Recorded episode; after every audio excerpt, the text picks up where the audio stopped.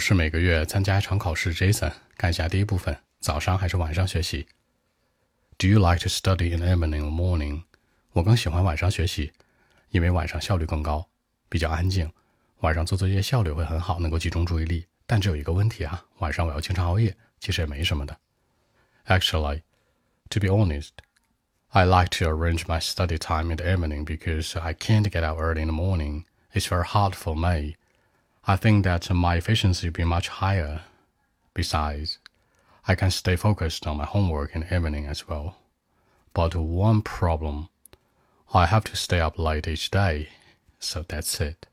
安排学习时间，arrange my study time，早起，get up early，效率更高，efficiency will be much higher，专注作业，stay focused on my homework，熬夜，stay up late。 更多问题，微信 b 一七六九三九一零七。